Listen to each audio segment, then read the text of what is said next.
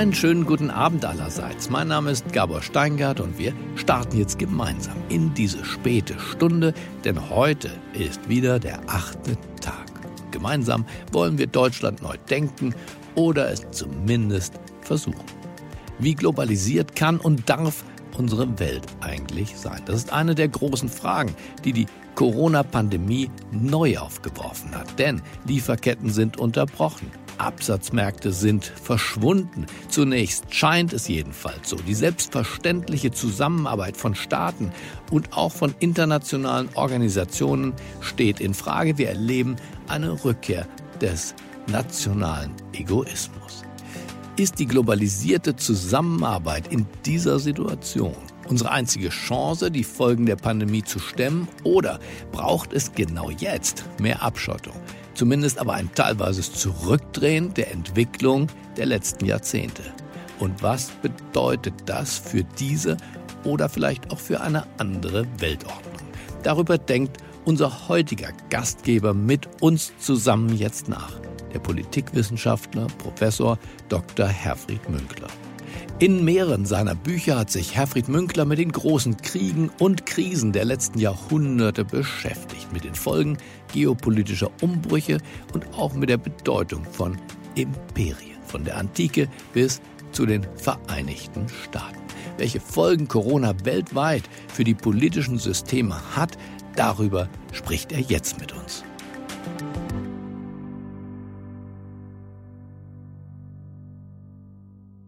Ja, schönen guten Abend. Mein Name ist Herfried Münkler. Ich war ein Vierteljahrhundert an der Humboldt-Universität für Theorie der Politik verantwortlich und bin seit anderthalb Jahren emeritiert und möchte mich heute Abend mit Ihnen unterhalten über ja im weiteren Sinne die Folgen der Pandemie für den Prozess der Globalisierung, die Umgestaltung der Weltordnung und alles, was damit zusammenhängt welche Spuren Covid-19 tatsächlich in unserem Leben für unsere politische Ordnung, für die Ordnung der Welt hinterlassen wird, hängt ein bisschen davon ab, nach welchem Szenario diese Pandemie weiterläuft.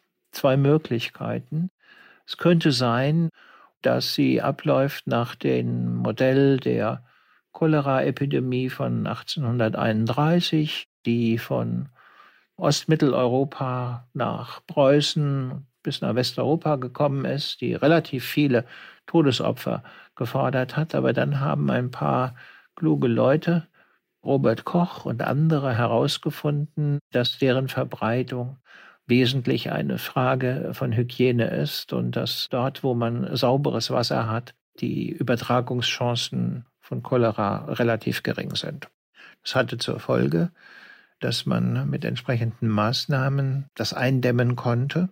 Die Cholera blieb zwar in ganz bestimmten Stadtteilen, den eher armen der großen Städte nach wie vor endemisch, aber sie war bekämpfbar. Und insofern war sie ein tendenziell einmaliges Ereignis, jedenfalls was diese Wucht der von 1831 anbetraf. Und man hatte das im Griff bekommen.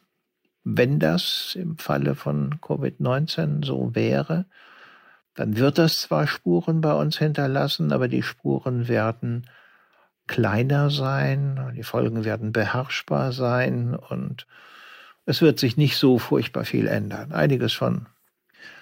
Szenario 2 läuft darauf hinaus, dass es eher nach der Art der Pest von 1348 funktioniert, die nach Europa kam und hier ungefähr ein Drittel der Bevölkerung das Leben gekostet hat, die die wirtschaftliche Blüte und kulturelle Entwicklung gebrochen hat und für lange Zeit das Leben verändert hat und bei der vor allen Dingen ausschlaggebend war, dass man sie bis ins 18. Jahrhundert hinein nicht wirklich beherrscht hat, sondern sie blieb eigentlich ein ständiger Begleiter des Lebens ist vor allen Dingen im Zusammenhang mit Kriegshandlungen immer wieder neu aufgebrochen und so weiter.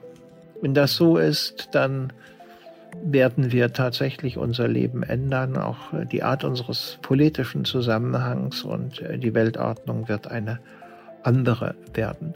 Das kann man im Augenblick aber noch nicht wirklich voraussagen. Das wird sich noch zeigen, vielleicht in diesem Jahr, im nächsten Jahr. Der Frage, wie werden die Impfstoffe aussehen? Wird eine Bevölkerung immun sein in hohem Maße oder aber wird das Virus mutieren und alles, was erreicht worden ist, wird dann gewissermaßen entwertet werden.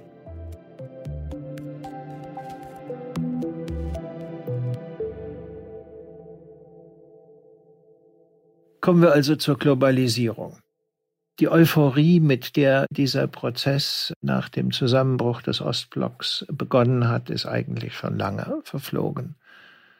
Man hat festgestellt, das ist keine reine Win-Win-Situation, also eine Lage, bei der es nur Gewinner gibt, sondern es gab auch Verlierer und diese Verlierer waren auch in den Gesellschaften des reichen Nordens, die waren mit einer Entwicklung unzufrieden, bei der andere, vor allen Dingen Länder des Südens, aufgeholt haben und die nördlichen reichen Länder sich zunehmend diversifiziert haben. Die Reichen wurden reicher und viele Abgehängte waren noch weiter abgehängt. Daraus sind populistische Bewegungen entstanden, links- wie rechtspopulistische Bewegungen, die Politik unter Druck gesetzt haben, die dafür gesorgt haben, dass in mancher Hinsicht man äh, gegenüber der Bewegung von Menschen, also Migrationsbewegungen, aber auch in Fragen der internationalen Hilfe und Solidarität zurückhaltender wurde. Kurzum, Globalisierung ist erst ins Gerede gekommen, dann wurde dagegen demonstriert, dann kam Donald Trump auf die Idee, Handelskriege vom Zaun zu brechen, um die Bedingungen für die USA im Verhältnis zu China, aber auch zu anderen Ländern zu verbessern. Und ähm, hier entwickelte sich plötzlich so etwas wie die Rückkehr zu kleineren Einheiten. Dieser Prozess der Globalisierung, mein zweiter Punkt, war über lange Zeit verbunden mit der Vorstellung einer neuen liberalen Weltordnung, die gekennzeichnet war durch ein hohes Maß von wirtschaftlicher Verflechtung. Da wurde Globalisierungsdynamik aufgenommen durch die Ausbildung internationaler Regeln, die überwacht wurden von supranationalen Institutionen mit den Vereinten Nationen, der UN an der Spitze und ihren nachfolgenden Organisationen, eine Reihe von NGOs, von Human Rights Watch bis hin zu Greenpeace. Und ähm, die Politik war darum bemüht, sich zu verrechtlichen und zu verregeln, mit dem Ziel, dass die gewaltsame Austragung von Konflikten zunehmend aus der Agenda, dem Werkzeugkasten der Politik verschwindet. Das war eigentlich gerade mit Blick auf die Geschichte des 20. Jahrhunderts in Europa und in Asien eine ausgesprochen erfreuliche Entwicklung.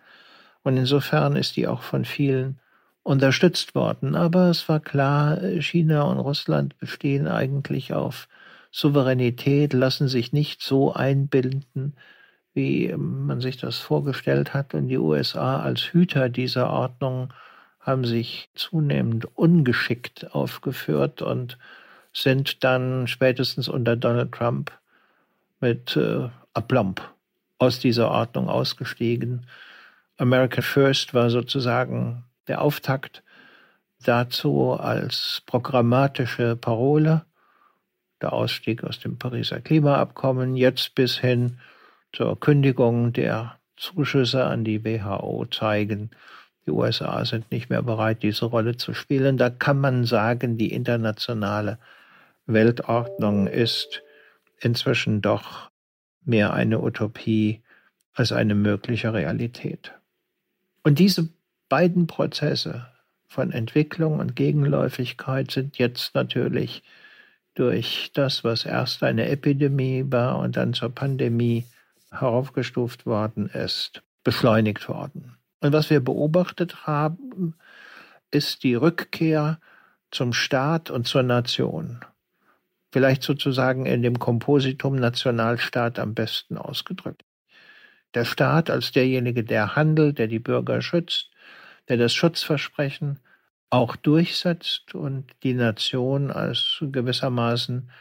der Raum der Solidaritätserwartungen, Solidaritätszumutungen, auf den man sich verlassen kann. Etwa, dass man, wenn man deutscher Staatsangehöriger ist und ist als Tourist irgendwo gestrandet, dann zurückgeholt wird, dass der Staat nicht nur sich um Organisationsfragen bemüht, sondern auch so etwas wie die Solidarität der Bürger organisiert, sei das finanzieller Art, sei das durch die Bereitstellung von Versorgungskapazitäten im Krankheitsfall und so weiter. Sah also so aus, als würden wir in einem Salto Mortale zurückkehren in die Anfänge des 20. Jahrhunderts.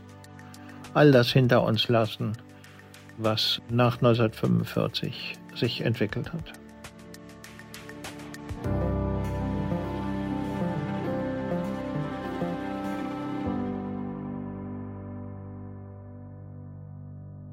Aber dann zeigte sich, der Staat ist doch in Europa jedenfalls ein bisschen zu klein, um all das leisten zu können. Und äh, auch den Nationen reicht da nicht hin. Man hat da die Grenzen hochgezogen, um auf diese Weise das Hereinkommen von Virenträgern zu blockieren, Quarantäne im nationalen Zusammenhang. Aber dann stellte sich relativ schnell heraus, man hat dadurch Lieferketten unterbrochen, sowohl was Produktion anbetrifft, aber zunächst einmal noch viel wichtiger, was die Versorgung der Bevölkerung mit Lebensmitteln anbetraf. Und man hat auch die Saisonarbeiter, die man unbedingt braucht, um seine landwirtschaftliche Produktion aufrechtzuerhalten, ausgesperrt. Dann musste man das dann doch wieder ein bisschen aufmachen und natürlich musste man die Arbeitspendler an den Grenzen hin und rüber lassen, sodass das eher eine symbolische Politik ist, als dass man sagen kann, das hat wirklich einen operativen Durchgriff. Man hat also gelernt, eigentlich sind Nationalstaaten, jedenfalls dann, wenn wir unseren Wohlstand einigermaßen aufrechterhalten wollen, zu klein, zu begrenzt, um handlungsfähige Größen herzustellen. Was also zu tun? Globalisierung in die Falle gelaufen, Nationalstaat operativ zu schwach. Ich denke, die dritte Möglichkeit ist die Herstellung autarkiefähiger Räume. Also, das heißt nicht, dass die unbedingt immer autark sein müssen. Die können weiterhin verflochten sein, aber im Krisenfall, etwa im Falle einer solchen Pandemie, aber auch in sonstigen Krisenfällen, sollten sie, müssen sie in der Lage sein, eine Zeit lang auf sich allein gestellt durchhaltefähig zu sein. Das betrifft nicht nur die Abschottung nach außen, sondern das betrifft auch die inneren Fähigkeiten, etwa Beatmungsgeräte oder medizinische Versorgungskapazität, äh, was auch immer, äh, zur Verfügung zu haben. Sich auf sich selbst innerhalb dieses Raumes verlassen zu können.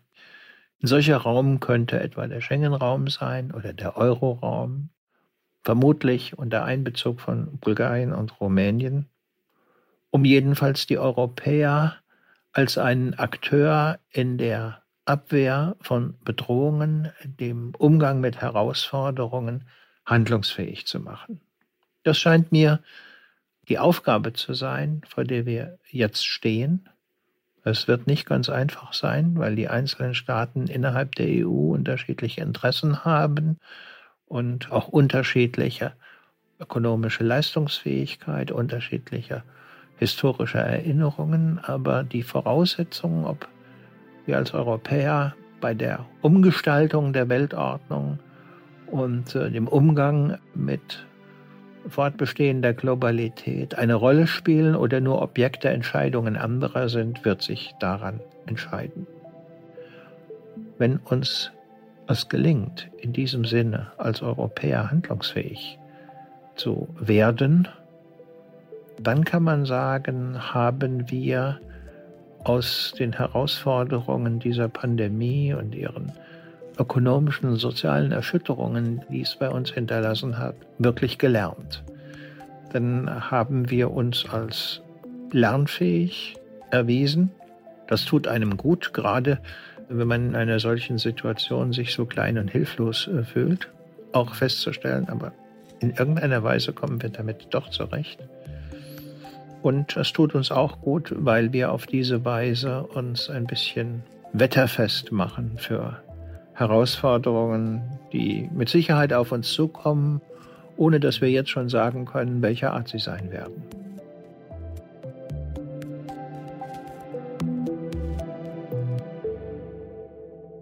Ja, das äh, sind meine Überlegungen dazu und ich wünsche Ihnen einen schönen Abend und dass Sie gesund bleiben. Das wünsche ich Ihnen vor allen Dingen.